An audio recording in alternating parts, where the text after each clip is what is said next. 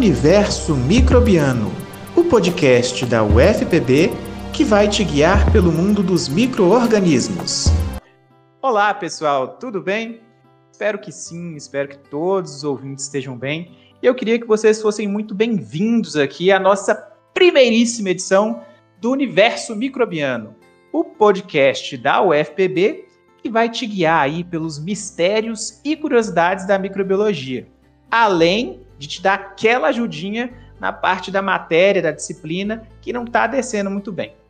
Bom, deixa eu me apresentar aqui primeiramente. Eu sou o professor Carlos Oliveira e hoje é, eu estou aqui junto com os estudantes Marcele e Patrícia, que também são estudantes da UFPB, e do Marcos, que é estudante da UESC para a gente começar aqui um papo bacana com você sobre microbiologia. E eu queria cumprimentar meus colegas aqui. Oi para todo mundo, gente! Oi, professor! Oi, oi. Então, pessoal, é isso mesmo, sejam bem-vindos. Estamos aqui com um projeto super legal para abordar várias curiosidades sobre microbiologia. Mas antes disso, a pergunta que talvez esteja rolando: o que é a microbiologia? É aquele negócio que estuda bichinho que a gente não consegue ver? Qual será a primeira coisa que brota na cabeça do pessoal quando se fala de microbiologia? Não sei para vocês, mas para mim, na época do ensino médio, que já faz um tempinho, microbiologia era só para decorar aqueles nomes estranhos. Monera, funge. Lembro ainda de utilizar o método reficofage para memorizar isso. Comida contaminada, coisas mofando, tudo isso me lembrava microbiologia. Afinal, vírus era um ser vivo ou não era? Inclusive, eu não queria nem falar nada, sabe? Mas estamos aí sofrendo na mão, ou melhor dizendo, nas coroas do microorganismo mor. O vírus que está tirando o sono de muita gente aí. Covid-19. Calma, calma que nós vamos abordar esse assunto. E a gente tem que lembrar para todos os ouvintes que a microbiologia fala de coisas boas também, né, pessoal? Não é só tragédia, não. É verdade. Inclusive, já que foi citado o Covid, né? A questão de vacinação, uso de máscaras, álcool gel, enfim, gente. Essas são profilaxias que foram e estão sendo essenciais para a diminuição do contágio pelo vírus, certo? Essas medidas de proteção adotadas em todo o mundo são eficazes graças ao conhecimento sobre o vírus. Estrutura, mecanismo de ação, e a gente não pode esquecer que a base disso é microbiologia.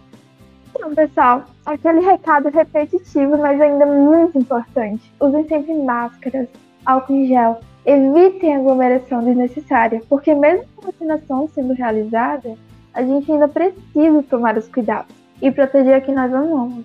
Até porque a quantidade de pessoas que estão vacinadas com as duas doses, que a gente chama de totalmente imunizadas, né, ainda está em torno de 11%. Ou seja, tem muito chão ainda para percorrer nessa história.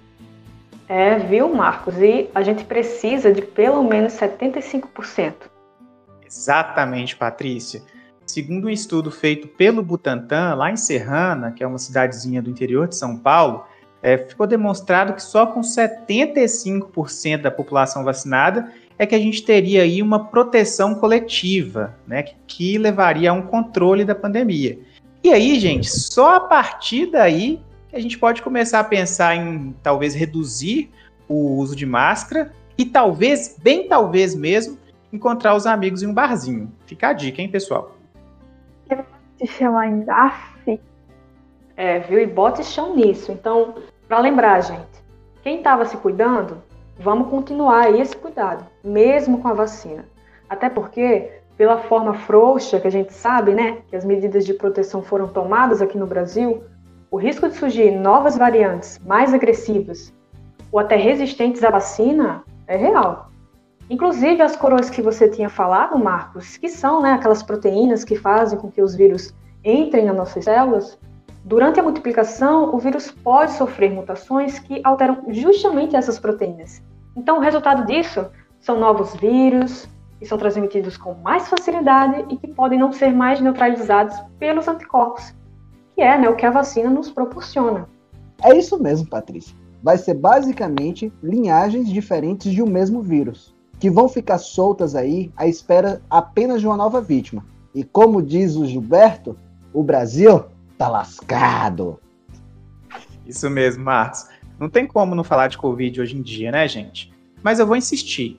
cadê as coisas boas da microbiologia, pessoal? Os ouvintes vão pensar que é só tragédia. Aliás, microbiologia é só vírus? Não tem nada mais aí, não?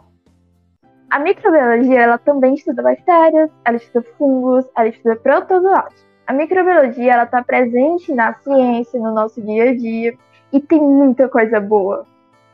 De fato, mudando um pouco de assunto, não sei se vocês estão aí acompanhando as últimas notícias, né? Mas tem médicos aí que nem sabendo a diferença entre protozoário e vírus estão sabendo.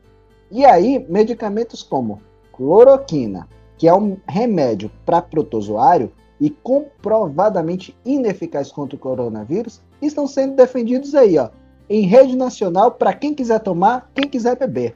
Alguém pode explicar então a diferença entre esses micro-organismos? Porque eu tenho certeza que tem gente aí penando sobre esse assunto.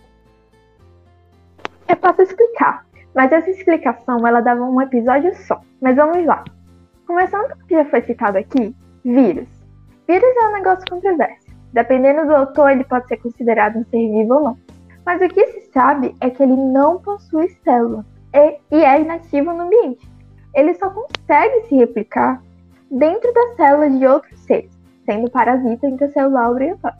Enquanto os protozoários, pessoal, são organismos unicelulares, ou seja, possuem uma única célula. E essa célula é bem complexa. Possui várias organelas e muito similar às células das, dos animais, ou seja, as nossas células. Alguns protozoários eles conseguem se locomover com auxílio do flagelo, enquanto outros eles podem causar doenças como o plasmóide, que causa malária. Enquanto outros têm simplesmente a função ambiental importantíssima, participando de vários processos de decomposição. Então, vamos aproveitar o embalo e falar de bactérias e fungos também? A bactéria é unicelular procarionte. Então é aquela célula bem modesta, com pouca complexidade, núcleozinho solto no citoplasma e ribossomo como única organela. Enquanto o fungo é eucarionte, ou seja, ele tem o seu núcleo envolto por membrana e possui parede celular, além também de fazer digestão extracorpórea. Olha que legal. E pode ser composto de apenas uma célula ou de várias células. E quem nunca viu um cogumelo que tem uma galerinha aí que usa para fazer chá, hein? E é isso aí, pessoal. Apesar de parecer muito mais o lado ruim dos micro-organismos, Covid, contaminação, mofo, parasitas, a gente precisa lembrar que muitos deles são essenciais para a nossa saúde, como, por exemplo, as bactérias da microbiota intestinal. Essas bactérias, esses micro-organismos que estão no intestino, eles protegem o nosso organismo de outras bactérias ou até mesmo de toxinas. Tanto que, vocês já devem ter passado por isso, quando a gente toma antibiótico por muito tempo, pode dar aquela diarreia depois. E por que, que acontece isso? O antibiótico, ele acaba matando as bactérias boas do intestino. E aí dá oportunidade para alguns patógenos que aparecem de repente e causam a doença. E só para deixar registrado aqui também, que a nossa cervejinha do dia a dia também é produzida por micro-organismos. A levedura, que é um tipo de fungo, no seu processo de fermentação, ela consome o carboidrato, ou seja, o açúcar do malte, e transforma em álcool. Olha que beleza para o fim de semana. Oh, meu Deus, que saudade de uma aglomeração com a cervejinha, hein? Bom, e queijo também tem a participação de micro-organismos.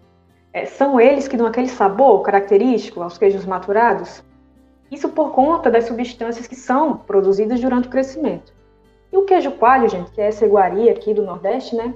Ele pode ser produzido através da coagulação do leite por enzimas produzidas por fungos, como é o caso dos fungos do gênero Mucor, por exemplo.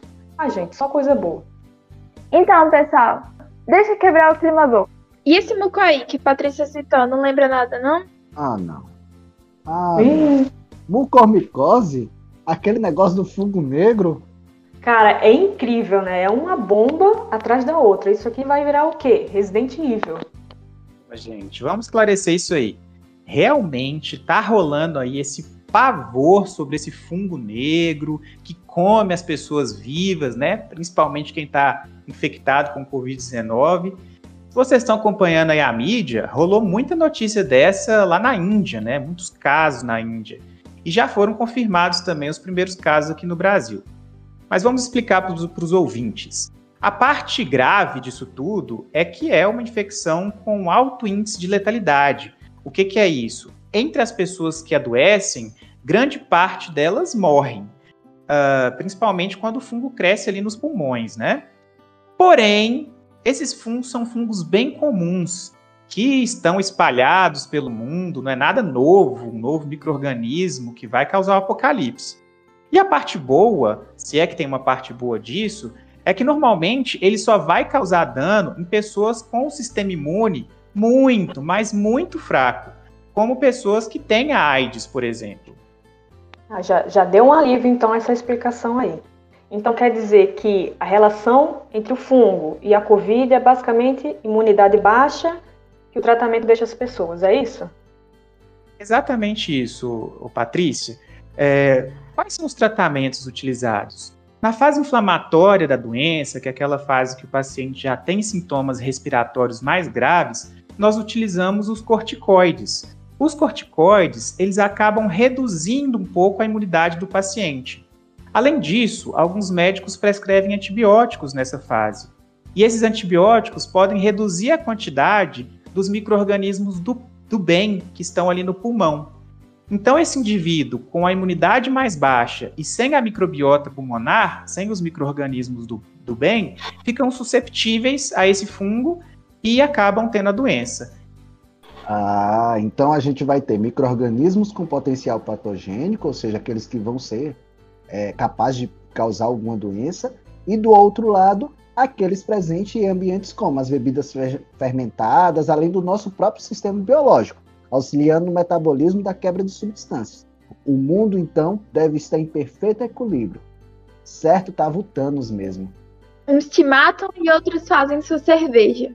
Então, gente, já que a gente está chegando no finalzinho do nosso episódio, vamos combinar uma coisa aqui.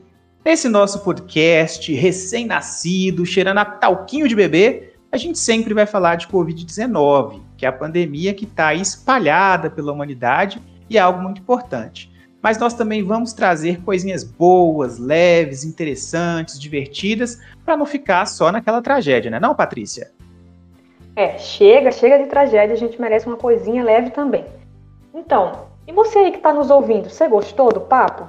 Segue o Universo Microbiano. Aqui a gente fala da microbiologia de uma forma que você nunca viu. Não perde essa viagem com a gente. Vem nos encontrar na próxima. Até mais. Tchau, tchau, gente. Tchau, pessoal. Você acabou de ouvir Universo Microbiano um podcast produzido na Universidade Federal da Paraíba como um projeto de extensão por professores e alunos da instituição e instituições parceiras.